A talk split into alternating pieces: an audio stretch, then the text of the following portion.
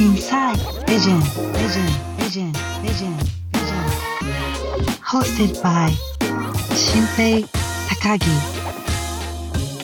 こんにちは高木新平です。この番組は新たなカルチャーを作り出す起業家のビジョンについて深く探っていく番組です。今日は C 株式会社代表取締役 CEO の福田恵里さんをお迎えしています。恵里さんよろしくお願いします。簡単に自己紹介してもらってもいいですか、あはい、えー今あの C 株式会社という会社を運営しております、えー CEO の福田恵里と申します。であの今 C がやってるのが、えっとミレニアル世代2 3 0代のあの女性たちを、えっとメインとしてあのその女性向けにキャリアスクール C ライクスというものを運営しております。でどういったスクールかというとあの女性たちがこうウェブデザインやウェブマーケティングなど本当に在宅でも副業でも働けるようなあのそういったスキルを学びながらあとはあの、まあ、スキルを学ぶっていうこと以外にもこう結構、まあ、C に通われてる女性たちってこう自分なんかっていうこう呪いあの自己肯定感が低かったりとか、あの今までこう社会の中でいろいろ傷ついた傷ついてきた経験があったりされるので、まあ、そういったあの自信を取り戻すであるとかこうマインドチェンジみたいなところもあの C ライクスであのコーチングなどをこう用いてサポートするような活動をしております。今、えっと、累計4万人ぐらいあの受講生がいてあの本当にみんな素敵なキャリアチェンジを遂げてるんですけど、まあ、例えばあの高卒で2児の母で派遣社員だった方とかがあの東京東カレさん東京カレンダーさんのデジタルマーケターにご転職なさったりっていうあのすごいあの劇的なキャリアチェンジ遂げられたりとかあとはあの、まあ、最近アンナの副業解禁とかもありましたけどキャビンアテンダントの方がフリーランスのデザイナーになってうんその方この間聞いてびっくりしたんですけど今月収100万円ぐらいあるらしくってすごいですね私よりあるじゃんって 結構衝撃だったんですけどあのそういうあの本当にあの、まあ、こあのマインドもそうですし、まあ、実際にあの、まあ、年収だったりとか働き方っていう面でもあの変化を遂げていらっしゃる受講生の方がたくさんいらっしゃいますね。なるほど。すごい、い、や本当にいいサービスですよね。いやー本当にありがとうございます。あの手前味噌ながら本当にいいサービスだと思ってます。あれですよね。もともとご自身のまあ経験もあってできてるんですよね、このサそうービスは。ですね。もう完全にこれは私の原体験から来ている、自分が感じた課題を解決するためのうん。サービスだったんですけどあの始まりはあの大学生の頃に遡るんですけどあの当時ま何に何者でもなかった自分が何者かになるために一年発起してまずはこう住む場所を変えようと思ってアメリカ・サンフランシスコに留学に行ったんですけど、まあ、その現地ですごく人生の転機があってあの同じ二十歳の起業家とかエンジニアとかにお会いしてあの、まあ、プログラミングで自分は世界を変えるアプリを作るんだって言って、うん。もう隣で息巻いてる姿を見ても猛烈に、まあ、嫉妬ともう憧れの気持ちを抱いてでもう私もなんかこの技術を使ってアイデアを形にする術を身につけたいと思って、まあ、帰国してからこうプログラミングとかデザインを猛勉強してたんですけど、まあ、その勉強する中で、まあ、どこの勉強会に行っても本当に若い女性が私一人っていう、うん。状況で何年ぐらいですかそれは？それは2012年ですね。じゃあいないかもしれないですね。はい、もう本当8年前もうでも10年近く10年前前とかでですね。その当時なんかいろいろ調べてたんですけどあの国内の女性エンジニアの数ってこう7%とかだったんですよ当時、うんうん。なのでまあ教える人もみんなおじさんみたいな感じでなんかこんなにこうアイデアを持ってる女性はたくさんいるのになんかそれをじゃあ形にするってなるとこうプログラミングってなんかちょっとオタクっぽいとか私パソコン苦手だしみたいな先入観でこう遠ざけてる方が多かったのでもっとなんか女性がいろいろ自分で手を動かしてなんかアイデアを形にできるスキルを身につけたら世界広がるんじゃないかなと思ってなんか初心者の女性向けのウェブスクールっていうのを大学生の頃に立ち上げたっていうのがあの起点となっていてでそれをこうやっていくうちにそれこそこうあのこの講座きっかけでエンジニアに転職しましたみたいな女性たちが増えてきたりとかしたのでまあこれをもっと法人化してもうデザイナーとかプログラマーって限られた職種だけじゃなくってもう女性のキャリア全般支援していけたら本当になんかあの人の人生を変えることにこうもっと寄与できるんじゃないかって思って26歳の時にあの起業して法人化したっていう形でしたね。なるほど、はい、あれですね。な今話聞いててストーリーがもう完璧に仕上がってますね。仕上そうですいや。ねこれ多分あの100回ぐらいは話して喋ってるからですよね。はい、あのー僕やっぱいろんな経営者と会うことが多くてやっぱこの、まあ、みんなそれぞれもちろんそのストーリーだったりとかそういうあれはあるんですけど、うんうん。やっぱ乗ってる人ほど饒舌になってくるんですよね。はいはいはいはいまあそれはまあそれぐらいその聞かれる機会もあるっていうことだと思うんですけど、うん今もう仕上がってんなと思いながら聞いてます。恥ずかしいいやいやいやいやいやいやでも本当にでもほんいやでもなんかその多分自分の中にこう原体験というか理想作りたい理想があるから明確なんだなっていうふうに聞いたんですけどなんか結構今は、えー、とサービスとしてはそのもともとデザインとか、はい。まあ、そういうのがあってで今他にもどんどん展開されてますよね。そうですね。今はあのそれこそ25コース25職種、うんうん。80レッスン数で言うと80レッスン以上あったりするんですけど一番人気なのがやっぱデザインで、まあ、2位がマーケティングですね。ウェブマーケティング、うん。で3位がこれ面白いんですけどあの SNS 活用っていうコースがあってこれはすごい今風だなって思うんですけど確かに。その SNS 活用を教えてるようななんかスクールとかそんなにねあのないかなって思うんですけど、まあ、その例えば企業のアカウント運用とかあとはこうせ自分のあの SNS セルフブランディングの仕方みたいなところとかをこうあの教えてるようなコースが3番目に人気っていうのは結構なんか C らしいなっていうふうに思っている部分でであとはあの同率3位でライティングとかも人気ですね。なるほど。なやっぱ共通するのは本当にそのスキルさえあればもうハワイでパソコン1台ででも働けるみたいな。本当にこうどこでもう時間や場所の制約なく働けるスキルってところに人気は集まってるので、まあ、動画編集とかあのそういうのも人気ですね。はい。あー知的産業というか、はい、まあ、昔の言葉で言うそのクリエイティブワーカーみたいな、はいはい。なそういうことをなんかを進めるプログラムというかその授業をどんどんいろんなジャンルで増やしていくっていうイメージなんですか？展開としては。そうですねあの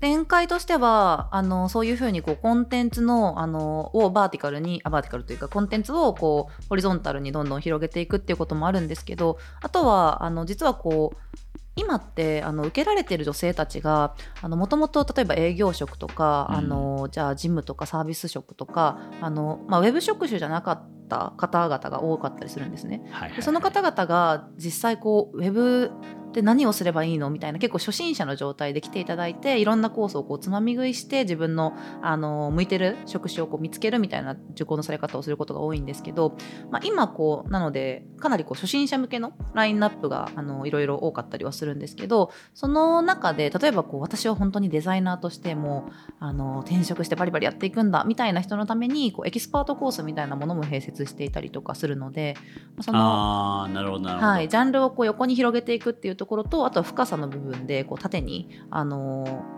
もっとそうですね専門性を高めていくみたいなあの側面でも、えー、とサポートしていたりします。あーこれじゃあメッシュでこう縦と横で広がっていくと、はい、最終的にどんな感じになってるイメージなんですか？最終的にはあでももうあのその最終的な話でこれは今なんかコンテンツの広げ方っていうなんかはいはい。私の構想の中の、多分1000分の1みたいな1000話で1。なんかはい。あの本当に C のこれからみたいな話で言うとなんかやっぱり私たちの一番の強みってそのコミュニティの熱狂度だとすごい SNS 投稿とかねそうなんですありますもんね。そうなんです月々こうあのハッシュタグ C ライクス7000件ぐらいすごい。C で私人生変わりましたみたいな口コミが桜じゃなく生まれてたりするのでそれなんで生まれてんですか？これはあの本当に、まあ、今までこう5年ぐらいずっとやってきたんですけど、まあ、創業当初からあのただのスクールを作りたくはないって個人的にも思っていて、うんスクールってなんかともするとこう教える側と教えられる側みたいな感じで上下関係ができがちじゃないですか。うんすね。なんかそれそうじゃなくってなんか、まあ経済圏を作りたかったんですよ私としては。こうあの何かというとあの全員がある時は教える側ある時は教えられる側になってお互いの価値をこうギブしていくことによってつながるコミュニティだったりとか広がる経済圏みたいなものになんか最初からしたいなっていう構想があったんですね。ううんでなのであのその講師の方々もなんかすごい肩書きの権威の方々っていうよりはこう自分たちと同じ世代のちょっと憧れられるようなロールモデルの女性たちを連れてきて、でその方々が、まあ、マーケの専門家だからマーケティングが教えられるんだけど例えばその人はデザインができなかったりするからデザインはなんかデザインの場合は自分が生徒側に回ったりとかっていうそういうコミュニティの中でのあの循環が起きるような仕掛けをあの作っていたんですけどそれがなんかどんどん今広がっていて例えばこう C のもともと受講生だった方が、まあ、自分が C ライクスで人生が変わったから次はスタッフとしてあの C の運営側に戻ってきてくれて過去の自分のように悩んでいる方々のこう背中押しとかサポートをしたりとかっていうなんかそのなんていうんですかね。まあ本当あの需要と供給じゃないですけどこうデマンドとサプライがこう交互になんか循環するようななんかそういったコミュニティの仕組みがあるからこそなんかどんどんどんどんあのその熱量があの拡大再生産可能な形で広がっているなっていうのを感じてますね。最初からそういうことを狙っていたってことなんですか？そうですね。それはもう一番最初からの構想でこうしたいって思ってたことがやっとこの5年目ぐらいで本当になんか実が伴ってきた感覚がちょっとあるなって。いやなんかその熱狂的なブランドって、はい、ある種そのパタゴニアでも、はいはいはい、まあ、スノーピークでも、はいはいはい、でもみんな憧れると思うんですよ。はい、でやっぱそれってでもなんかアップルとかもそうですけど、はい、なかなか再現性がないっていうか、うんうん、なんでそれできたんだろうってやっぱ分かんなくて、はい、まあまあそれをバックッとねそれがコミュニティが大事なんだとか言われたりするますけど、うんうんうん、それなんでできたんですか？そのなんか結構自然発生的にできちゃったみたいなものが世の中に多いかなっていう印象もあります、はいはいはい、多分我々もあの結構そのブランドを作るその非言語の複雑な要素が絡まったりするじゃないですか,、うん、なんか全てを戦略的に緻密に計算して作るっていう形でもないのかなと思っているんですけど、うん、なんかあえて言うとしたら、うん、あのやっぱ私たちのそのコミュニティの熱量を作ってきたあの初めのなんだろう要素は心理的徹底的な心理的安全性かなっていうふうに思っていてなんかコミュニティに入るとなんかそのコミュニティってあのなんか宗教もそうですけど同じ服を着て同じ歌を歌って同じものを食べてっていう、うん、なんかそういうこう共通項、うん、共通的とかを作ったりとか自分たちの共通項を持つみたいなことが大事だったりするじゃないですか。でなのであの私たちもそのコミュニティに入る時にお約束事みたいなのを決めてあるんですよ。結構それは初期から決めていて。で、まあ、それの結構代表的なものがあの私なんかは禁止ですっていう言葉なんですけどなるほどなるほど。みんなあの一番最初に C に来る時ってそれこそさっきの、まあ、営業職だったりとかウェブ未経験でなんかあとはこう例えば30代目前で結婚とかこれから考えてるけど今のこの新卒から働いてきたもう寝る間も惜しんで外に営業行くみたいなこの働き方子供産んでも本当に続けるんだっけみたいななんかそういうような、まあ、これは一例ですけど、あの不安とあとは自信がなかったりとか自己肯定感が低い状態でいらっしゃる方が多いので、まあ、その方々に対してこう入会のタイミングでそのもう今まで多分私なんかに溢れたその呪いにこう多分囚われた人生だったかもしれないけど今この時点から絶対にコミュニティの中では私なんかっていう言葉は言わないでくださいっていうところとあとは自分の夢も人の夢も絶対に否定しないとかあとはこう自分のその夢を私なんかって思わずにも絶対に言霊にして口に出すことみたいなこうルールがいくつかあったりするんですけどそういうこう同じあの約束事をみんなちゃんと守ることによってコミュニティのその心理的安全性が担保されていってどんどんなんか今まで外でじゃあ30歳になってデザイナーになりたいとか言ったら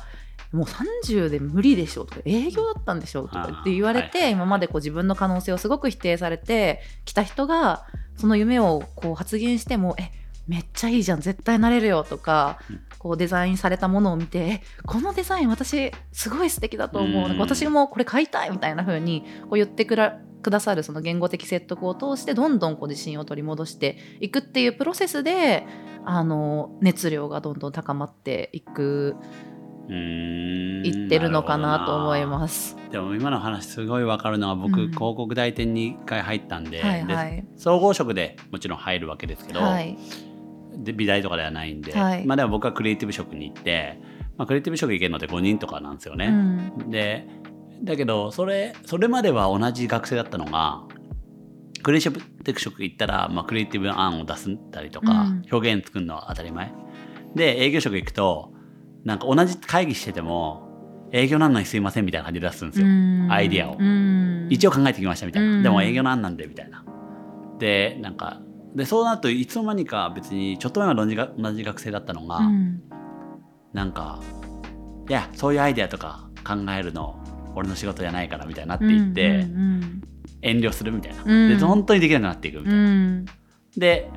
まあ、僕とかはそういう役割だったから、うん。そういうふうになんか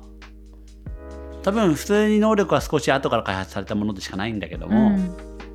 なんかできるようになっていくみたいな、うんそこでもそこにすごい溝がある感じがあって、一回その溝渡っちゃう。どっちかついちゃうと、うん。なかなか渡れなくなるみたいな、今の話聞いててもなんか私なんかって結構そういうね線引いちゃうみたいな。そうですね。もう本当になんかあのーやっぱこう世の中にその固定概念とか、うん。まあ呪いみたいなものって溢れていてもう小さい頃からずっとこうあなたは女だからとかあなたは男だからとか、うん。まあなんか私は普通だからとかあなたは芸能のせんなんかあのうちはなんかそういう絵のセンスとかないからあなたは無理よとか言って親に例えば言われたりとか、なんかそういうこう多分レッテルを知らず知らずのうちにみんな貼られまくってきて、まあ、そこにやっぱがんじがらみになってる人が世の中にすごく多くてでかつあのまあ、そういうそうですね固定概念を植え付けられるみたいな部分とやっぱりなんか私がすごく C をやる中で課題視してるのがやっぱりこう公教育のあの確率的なこう軍隊とか工場から始まった教育システムによって、なんか意思を奪われた人たちうんうん。があの今すごく苦しんでいるなっていうふうに思っていて、なんか与えられた正解を早くあの解くっていうことだけを訓練されるじゃないですか小学校中学校って義務教育って。でなんかその先に社会に出た時にもう今のこの文化の時代ってもう正解なんてないから自分でこのこの今自分がこう対峙しているものを正解にするしかない。なんかそれをその能力があの必要だと思うんですけどなんかその生きる力とか意志を持つ力みたいなところがないからこそなんかその自信がなくてこう何が正解か正解なんて本当はないのに何が正解か不安でこうずっとモヤモヤしているみたいな人が世の中には本当にたくさんいるなっていうふうに思うのでまずその C に入ってもらった時にその自己肯定感を取り戻すエフィカシーを取り戻すっていうことと正解なんてないからあだ万人に共通する正解なんてないから自分の人生を生きるためにはとか自分の人生の手綱を生きるためにどうしたらいいのかを一緒に考えていこうみたいなあのプログラムをこうコーチングとかでは提供してたりするんですけど、なんか本質的にはそこが一番の価値スキルアップとかではなくなるほど。マインドの解放みたいなところが価値なんですよね。まあ、スキルとマインド両方ね両方ですある種やってるわけですよね、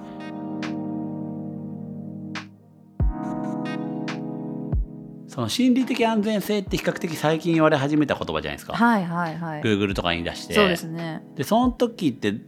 作る時はまだある意味そのないですよねそのワードは。ワード自体ありましたっけ？いやありました。ああり始めたぐらいはい、のあり始めたぐらいです。えーでもなんかそんななんていうんですかねそこが重要だって気づいたりとか、はい。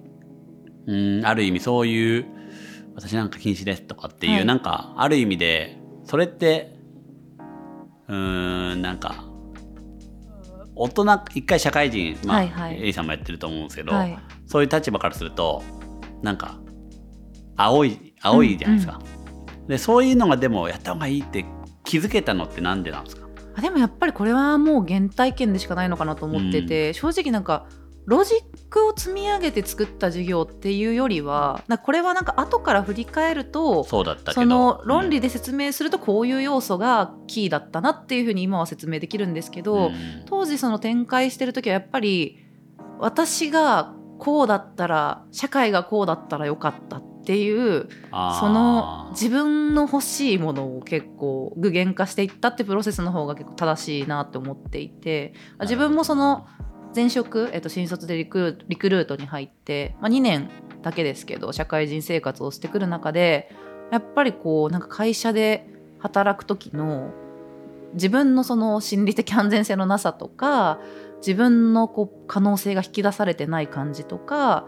チームによって自分のその仕事のパフォーマンスが全然変わるだったりとかっていう経験をやっぱ目の当たりにしてきた中でそれをそうですね。その課題感をじゃあ解決するにはどういうまあ教育だったりとかキャリア支援をしたらいいんだろうっていうなんか逆算をしていったっていう感じでしたね。なるほどな、はなるほど。ああまあそれがあれなんですかね。なんかその物語を感じるのがまあ強烈な個のそこに思いがあるというか経験があるからなんですかね。そうですね。なんかやっぱりあのこれはね事業のあの作り方のプロセスとして本当にいろいろ人によっていろいろ合ってるやり方があると思うんですけど、なんか私はやっぱりこう自分が当事者な課題じゃないと10年も20年も会社やれないって思ったので、うん。あの本当にもう我が事というか自分が当事者意識をちゃんと持てる課題に、まあ、フォーカスして、まあ、それをこうそうですね自分にしかない価値を発揮してなんか解決する方法を探してなんかそのスケーラビリティの部分とかじゃあ市場性とかあのじゃあマーケットが今どうなってるのかみたいなところとかあの今のそのトトレンド例えばじゃあ DX とか SaaS とかみたいな、うんそういうこうビジネストレンドみたいなところの文脈にどう乗せていくのかみたいなところは結構後付けのロジックで考えていったのでなんか始まりはやっぱりそうですね。あの、うん長く会社やりたいなら原体験がいいんじゃないかなって個人的感想としては思ってます。なるほどなるほど。じゃあなんか起業家にはよく原体験あった方がいいみたいな。まあねその議論なんかいろいろ あるんでどうもうちょっとどう思います？どう思います？あんまり なんかいろいろみんな言ってるんであんまそこになんかちょっと水さしたくないんですけどはい。いや私はもう完全に原体験あった方がいい派なんですよね。うん、まあでもそこにだから僕はカルチャーを感じたのかもしれないはい、ですあそうかもしれいないです。あ僕の師匠がまあイエリさんなんで、うん、まあこのポッドキャストも出てくれましたけど、はいはい。イエリさんとかも完全そっち派。そうですよね。もう自分の少年時代青年時代の頃の欲しかったもの表現の場とかがを作り続けてるだけなんうんで、うん。だだだしなんか結構この中で話してる時もなんかかなあの例えばブロックチェーンとかそういうのとうん。かも、はいはいはい。あんま自分は違うかなって思うらしいんですよ、うんうんんん。そういうのを話されても意外と、うんじゃなくてやっぱりもう自分の中にもう作りたい人のイメージがあって、うんそれに合う合えばやるしみたいな、だかうんうんうんら実はクラウドキャンプファイヤーっていうクラウドファンディングも実はあれイエイさんが思いついたんじゃなくて、うん。はいはい。その一緒に共同創業した人から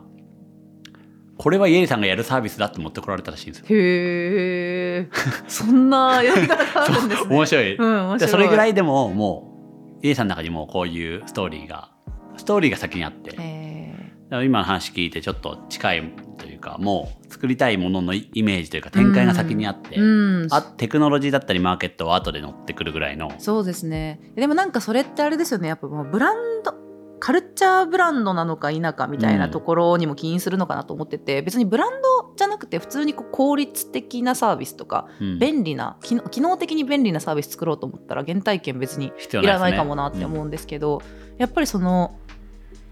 なんですかねもうねカルトブランド作ろうと思うと、うん。やっぱりその創業者の原体験から来る義憤とかうん。エネルギーとか熱量みたいなもの,、ものが多分そのブランドのエンゲージメントだったり強さにそのまま反映されると、まあ、個人的には思ってるので、なんかどっちを作りたいかですよね。うん、うん、いや本当そうっすね。なるほどな。まあそこなんだな。なるほど。えなんか込み入って話聞きたいんですけど、はいはい。あのって言った時に結構そういうコミュニティテックって今言ってる、まあ、はいコミュニティとか、まあ、結構、まあ、人がある意味あじゃあ前回あのポッドキャストではい。山川咲が出てくれて、はいはい。まあ、ある意味彼女もすごい個の熱量から来る。ですね。で結婚式はのクレイジーウェディングは無理が生じたっつってて。うん。つまりなんかその異常な熱量だけでやってきて、はいはいはいはい。でもこうどんどん期待が上がってある意味やろうとしたことに対してのまああらゆる仕組みだったりマーケットだったりとかなんかぶつかっちゃったみたいな話をしてたんですけどなんかそこの個の熱量とそのある意味資金調達されてこうやっていく中でこうなんかそこのなんか壁というか葛藤とかってないんですか？あでも私はあのすごいビジネスも大好きなんですよ。はいはい。なんかソーシャルグッドだけをやりたいわけじゃやっぱりなくって、うん。あの社会的意義かがあるかつやっぱり経済合理としても成り立っていることで、まあ、それがなんかより多くのあのユーザーの方を救うことにもなるだろうしなんかそのあの両軸を取っているそのサステナビリティがなんか、まあ、これからのその令和の会社には絶対必要だなっていうふうに思ってるので、なんかそれをこう証明したかったりとかあのそのなんか二律背反をこう突破したいみたいな気持ちがあったりします。なるほど。はい、いやなんかあの教育とかって結構みんな本当にやっぱ日本ですごい教育に満足してるって人ってあんまりいないと思うんで、はい。特に教育をする人だったらうん。うんやりたいっていうテーマだと思いつつ、うん。本当に手間がかかるじゃないですか。そうですね。でまあすごい効率的なソフトウェアみたいなうん。指数関数的な、うん。こうなんていうんですかねコストがどんどん安くなっていって、うん。うんみたいなものともちょっと違うのかなとも思っていて、うんうんまあ主にスケーラビリティなんですかね、うんうんうんなんかそこら辺はなんかいや全然いけるなって感じなんですか？葛藤ありますか、はい。そうですね。あの葛藤の部分で言うと、まあ、やっぱりあの、まあ、先日こう優勝させていただいてた IVS の中でもあの我々はこうコミュニティとテクノロジーの掛け算でコミュニティテックという分野であのやっていくんですって話とかもしてたんですけどあのやっぱりそのブランドの熱量を今保っているのってやっぱり源泉は人なので、うん。さっきお話ししていたコーチングをやるコーチであったりとかあのまあ、講座は動画なんですけどその疑問点を解消するこうティーチングアシスタントみたいな役割の人とかはこう人でその人をやっぱり媒介して熱量が伝播しているような状態なんですよね。うんでそうするとやっぱりこうある意味、まあ、労働集約に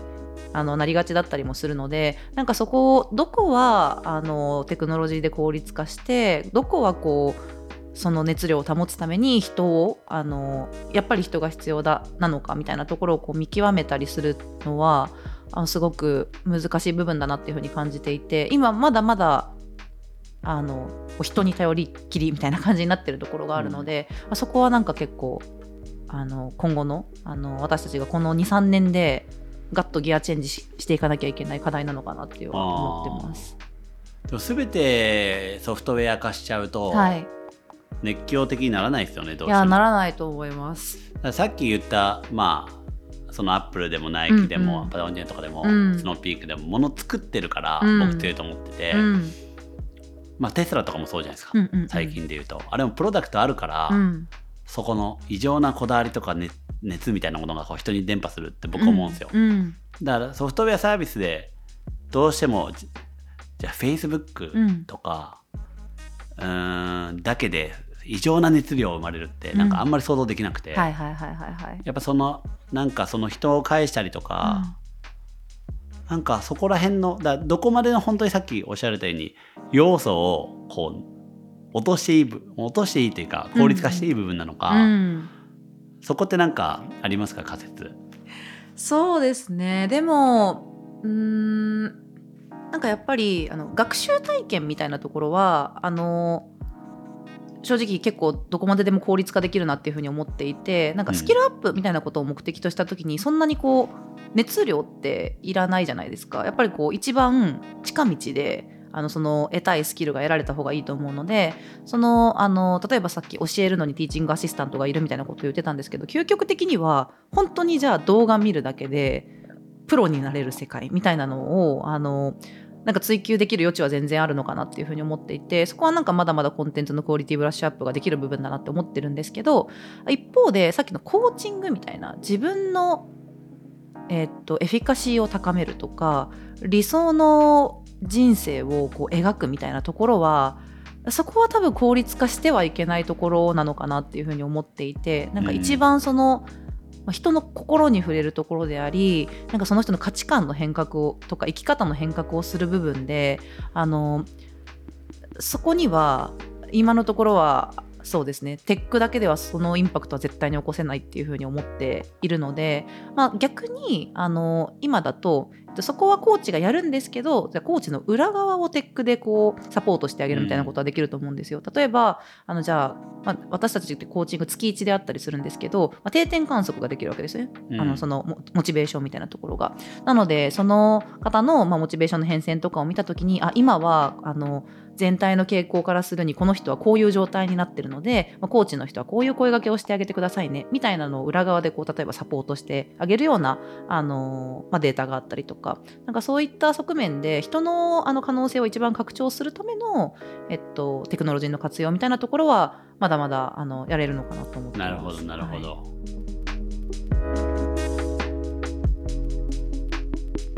まあ、ある意味人がかかってるってことは雇用を生んでることなんで、うん。本当は別にそれ自体悪いことではなくて、うん。まあ利益をね出そうとするとそれが必要だってことであると思うんですけど、うんうんうんまあでもそういうデータのこととかっていうのは人ができないことをできるようになることだと思うんで、うんうんうん。まあ、そこの線引き結構はいはい。気になりますね。そうですね。あと葛藤ありました。何ですか？なんかこれはいいですね。あのあの全然自分の中でん何にも答え見えてないことではあるんですけど、はい。やっぱりあれですね。創業者の器以上に会社大きくならないんじゃないか説あるじゃないですか。問題ありますね。あれはもう定期的にやっぱりあの悩んでいてどういう時に思うんですかそれは。いやーでもやっぱり今あの社員が50人でえっと業務委託の方々含めると300人ぐらいの組織ですごく大きくなってきているので、あのまあ、優秀なメンバーもたくさん入ってきていてあの取りなんですかねあのさっきの友達の後藤淳取締役の後藤淳含めて、役員メンバーもすごくあの、優秀な方々が多かったりするのでなんか自分の介在価値って何なんだっけとか まあ、役割はどんどん減っていきますからねね。最初に比べて。そうなんですよ。自分が社長でいるいいる意味って何なんだっけみたいなことは結構この1年ぐらいあのずっと悩んでいたイシューではありましたね。えそれはえ悩んでいたっていうのはもう終わったんですか悩みは？あそれで言うと終わりました。結構今は乗り越えてあのすごい楽しいんですよね毎日。へー。えそれ一番辛い時はえその役割がないないみたいなことが辛かったってことですか？役割がないのもそうですしやっぱ自分の力不足とそのなんかまあ目的設定がその時はちょっと明確じゃなかったというか間違ってたみたいなところがあったんですけどやっぱりこうジェネラルになんとなく自分の中で描くカリスマ経営者カリスマ社長何でもできるすごいこうみんなをぐいぐい引っ張っていくリーダーみたいななんかなんていうかなんていうんですか例え例えば例えばどういう人のイメージですか？キングダムのシンとか、ワンピースのルフィとか、あの、あ私、あの、鬼滅の刃の、あの、あれ、今、ど忘れした。あれ、あそうそう、もう、鬼滅の刃の竈門炭治郎がロールモデルなんですけど、はいはい。炭治郎になりたいのに、だ炭治郎ってめちゃくちゃその、違いとか弱さをこう受容して強さに変えていける本当に稀有なリーダーだと思うんですけどそれは彼の絶対に土壇場に一番誰よりも強いみたいななんかそういうスキル面のこととかもこう相まってなんかその強さが説得力を増しているなっていうふうに思っているんですけど、なんか自分はそういうじゃあなんか社長という肩書きを外した時にまっさらな一人間として仕事がそんなできる方ではないしなんかこうビジネスマンっていう感じでもないから、まあ、なんか日々めっちゃポンコツなんですよ。私経費生産とか4ヶ月ぐらいずっと滞納したりとか、なんかあのそうなんですよ。朝あの寝坊したりとかなんかそういうちょっとポンコツな面があるので、うんうん。まあ、なんかそういうのも相まってこう優秀なメンバーとかが増えてきた時に、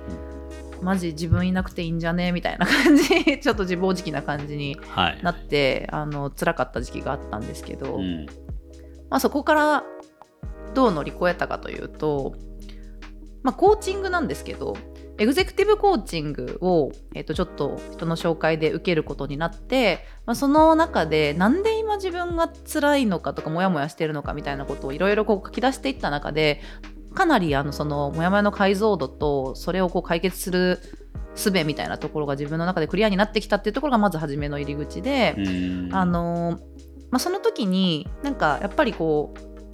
う自分が向いてない何か偉大なものになろうとしていたなんかことに気づいてうん。そのなんですかね。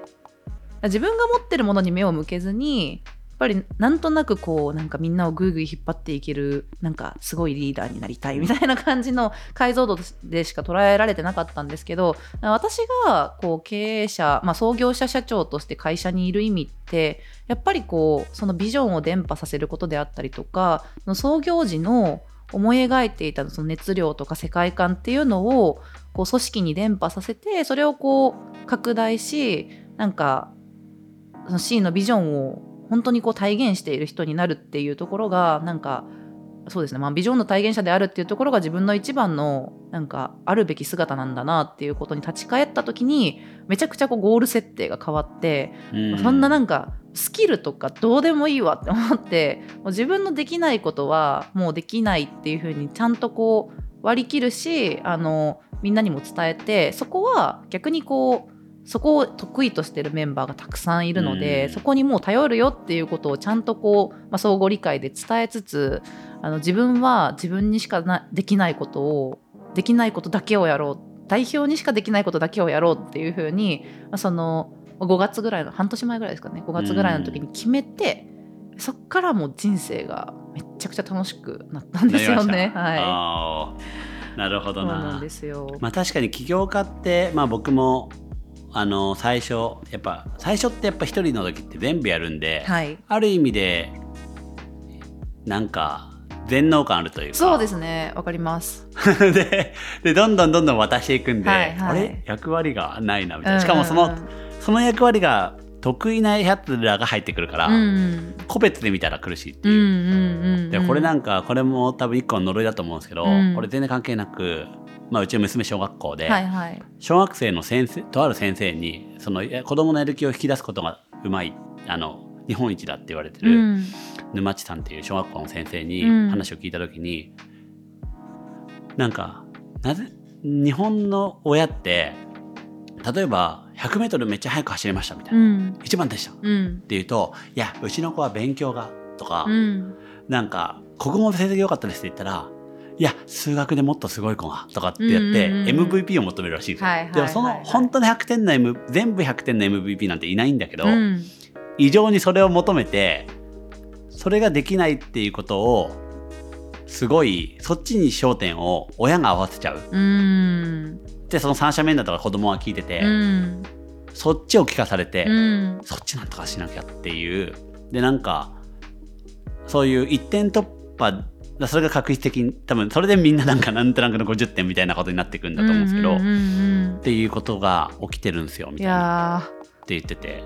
ダメやそれは。それがだからもう多分根付いちゃってるんですよね、うん、なんとなく。それは一人一人の意思以上のもので、うんうん、それはすごい面白いなっていうか、うんうん、あとその時話聞いてて思ったのはなんかそれを通じてその指摘されたりとかダメ出しされることにすごい慣れてて、うん、褒められるっ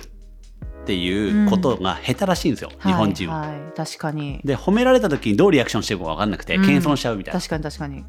じゃなくてその小学校ではなんか大統領みたいに手振って褒めみんなで褒めてみんなこうやって いいなんとか1位ですみたいな感じで 褒められ癖をつけるっていうのをやってるらしいんですけど面白いなと思って。めっちゃ面白いですね、うん、だから結構まさに C とかはねそういうねそれをやろうとしてるけど自分がその罠に入っちゃうみたいな、うんうんうん、いやだから本当にこれはまあある意味日本全体の空気感というか作ってる病原なんだなっていうのはその時聞いて思いましたね。いや本当そうです。もう自分がその提供者側なのに 私なんかにめちゃくちゃなっちゃってることに気づいてやっぱね自分のことだとやっぱ気づかないんですよね。よね。だからこそその第三者のねそのエフィカシーを高めるのになんか3つあるって言われるじゃないですか。こう直接1つ目がこう直接的成功体験、まあ、これは分かりやすいですよね。自分の小さな成功体験を積むこと。でなんか2つ目が、えっと、代理体験って言って自分と同じ立場の人が成功している姿を見ること、うん、で私にもできるっていう気持ちが生まれる。で、まあ、3つ目が言語的説得であのあなたならできるよとかあなたいいねっていうふうに第三者からこう、まあ、承認してもらったり褒めてもらったりするみたいな。この3つの要素があるとエフィカシーは高まるっていうふうに言われているんですけどなんかあのなのでその、まあ、C の中でもこの3つの要素とかをかなり入れ込んでいるんですけどやっぱこう自分でこの3つを全部やるって一番はねもちろんできると思うんですけど兄さんはやっぱり大あの他の人がいて成り立つものだったりするので、なかなかそこの、まあ、バイアスをこう壊すことって難しいと思うんですけど、ねまあ、私はだからそのエグゼクティブコーチっていう、まあ、コーチの力を借りてまあ、バイアスを壊せたみたいなところがあったのでなるほど、うん、やっぱりなんか、うん、そういう時になんか自分で全部解決しようっていうふうに殻に閉じこもってしまうんではなくってやっぱちょっとこうあの第三者あのフラットな立場の人に助けを求めてみるみたいなこともなんか行動としてねあの大事だなって思いましたね。うんいやでもそうっすよね。いやそれは本当思います。うん、僕も結構そのある意味こう経営者と喋ったりして、うん、そうビジョンの話とか引き出したりとかする、はい、けどやっぱり自分のことってなると急になんか冷静に見えなくなるみたいなことがあって、まあ、僕の場合なんか妻がメンターみたいになってるんで、あの 妻にあれされてるんですけど。うん、でも本当で僕もコーチングしたんですよ実は,、はいはいはい、でもめちゃくちゃ良かったですね、うんうんうん、なんかああやってうんやっぱ自分考えたりしてることとかってでき、うん、あのなんていうんですかね。うんなんか意外とやっぱ分かってないというか、うんうんうんそう。なんか意外とそんなことがっていうことで、うん、で周りからしたら「えそうじゃん」ってめちゃくちゃシンプルな話なのに、うんうんうん、自分の中ではめちゃ複雑に考えすぎちゃってて見つかんなくなってるってありますよね。まあ、本当そうですしなんか私もコーチングなんかその概念を知る前はなんだろう自分の中の答えを見つけるってもう自分も結構いつも考えてるしなんか、うんそれ以上の答えってあんのかなみたいな感じで結構懐疑的だったところあったんですけどやっぱやってみると、まあ、そのもちろん自分の考えが整理されるとか自分が今まで気づけなかったそのなんだ斜め上からの視点みたいなところとかが得られるっていうのはあると同時に、まあ、一番はなんか自分を180度変えるようななんか未来のゴール設定ができるみたいなことが結構、なんか一番大事だなっていうふうに思ってて私はやっぱりなんかその生き生きしだしたのはゴール設定としてもう世界中の誰よりも C のビジョンを体現している人になるっていうのをこう自分の中のゴールで掲げたんですけどそれが一文こう決まるだけでも私はなんかすごいそれが道しるべになって活力になったんですよ。だからなんかその変なわかんないけどじゃあごと順ができることを自分ができるようになる必要ないなっていうふうに思ったし、私はもうそのゴール設定にのっとったら今こんなことをしてる場合じゃないみたいななんか行動の取捨選択もできたし、はいはい、エフィカシーも高まったしそうですねだからそのなんかすごいゴール設定を導くのに大事な手段だなって思いますね。なるほどなるほど。はい、それをみんながまあ C, C の、まあ、今後やっていくことにもつながるのかもしれないですけどそういうはい、そういうのみんなやれるといいんですかね？その自分らしさみたいなことで言うと。絶対そうだと思います。やっぱなんか自分らしさを考えてもらう機会ってあの公教育の中でも社会に出てからもなくないですか？一切、うん、ないですね。ないですよね。親からもそんなこと別にしてもらうこと言語化してもらうこととかってないじゃないですかなんかいや全員そのプロセスはやった方がいいと思っていて、うん、なんか C の中で言うとえっと、言葉としてあの最高価値っていう言葉とあと呪いっていう言葉を使ってるんですけど、はい、最高価値っていうのが、まあ、C のそのビジョンでいう一人一人が自分にしかない価値を発揮して熱狂して生きる世の中を作るっていうのを掲げてるんですけどその、まあ、自分にしかない価値が、まあ、ニアリーイコールこう最高価値みたいな形でこう定めていてもう人にえそんなんやらなくていいよとかもうやめなよって言われてももうどうしても自分がやりたくてやっちゃうことっていうのが、まあ、最高価値っていうふうになんか社内では定義しているんですけど、ね、そうなんです。じゃあこのポッドキャスト最高価値体現してます。でも本当にそうそうそうそうそう。そういうで、まあ、これはあのね多分そのポッドキャストって一多分、はい、あの機会だと思うんですけど、ね、なんかそういうそう自分が今までそうやって人に止められてもやったことって何だっけっていうのエピソードを書き出してそれを抽象化していくとなんか一つの共通項にたどり着いたりするので、はい、それがあの言語化されるとみんなこうもう目がキラキラ輝き出してすごいなんか私ってこれのためにこのミッションのために生きてんだみたいなあのあの子の最高価値祭りなんですけど、それが言語化できてからもう彼女もめちゃめちゃ輝き出してすごい仕事楽しそうなんですけどあのそれをこうやっぱり現第三者も踏まえてあの自分も内省してなんか時間をかけて言語化する機会をもう世界中の全員に装着したいって思いますよね。うんうんいやなんか僕も本当にそうそれすごい同意というかで僕村上龍が好きなんですけど、はいはい、あの村上龍が13歳からのハローワークって本を書いててでその序章でなんか僕文章を書くのは好きじゃないと。うん。あのだけど書き続けられるんだと。うん。普通の人って小説1冊2冊がいたらもう出ないらしいんですよ、うん。そのもううん。ネタが、なるほど。で文章書くってあとす140字とか書くのと次元違うじゃないですか。20万字とか、うん。ああいうのって書けないとでも書けらか書けちゃうんだよね。書いちゃうんだよねみたいなこと言ってて。ででもそれがそういうものを見つけてほしいんだっていうのがその13歳のハロワークの初めに書いてあるんですよ。めっちゃいいなと思って最高価値だ。それを覚えて そううん。最高価値の話をまさにしてて。僕結構それなんか結構中学中学校か高校ぐらいの頃に読んであのーそれ結構大事にしてたんですよ、はいその言葉、はいはい。だから思わずやっちゃうこと。うんうんでやり続けられることっていうのをベースにしよううん。素敵だ。だからだからまさにあそれがあ最高あそれを見つける場所なんだっていうので僕の中ではい。C に対する改造と今いきなり上がりま上したがりました。は よかった。なるほどはい。えそれはじゃあもう本当一人一人やるんだとうん。いうことですよねそうですね。一人一人あのやりますし、まあその最高価値をこうあのやっぱ見つけるのも、まあ、自分の内省も必要なんですけど、やっぱりなんかそれをこう紐解いてくれるコーチの存在みたいなところも同時に必要で、なんか今こううちでやろうとしているのは、まあそれこそこうそれをこうそのえっと、相手の最高価値をこう誰でも見つけられるようななんかフレームワークをなんか作れないかみたいなことを今なんる人事チーム主導でやってくれていたりするので、まあ、それ人こそ事が人事がやってるんですか？あそうです。もうこの最高価値みたいななんか概念みたいなのもそのうちのあのめちゃくちゃできる戦略人事がいるんですけど、はいその子がこう提案してくれた概念で、まあキャリア開発に近いですもんね。あそうですそうですそうです。でそれをあの今はこう組織内のこうマネージャーがあのどのメンバーにもできるようにするっていうことをこう虎の巻として作ろうとしているのと、まあ、これをあのうまくいけば本当にチームメイトさん全員にも広げていってなんかみんながこう自分の最高価値自分にしかない価値を本当に自覚してもうそれを生かして熱狂して生きるっていうことをもう本当に体現していける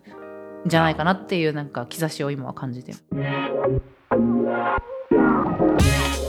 インサイドビジョン。今回はここまで。次回も。福田恵里さんのビジョンを探っていきます。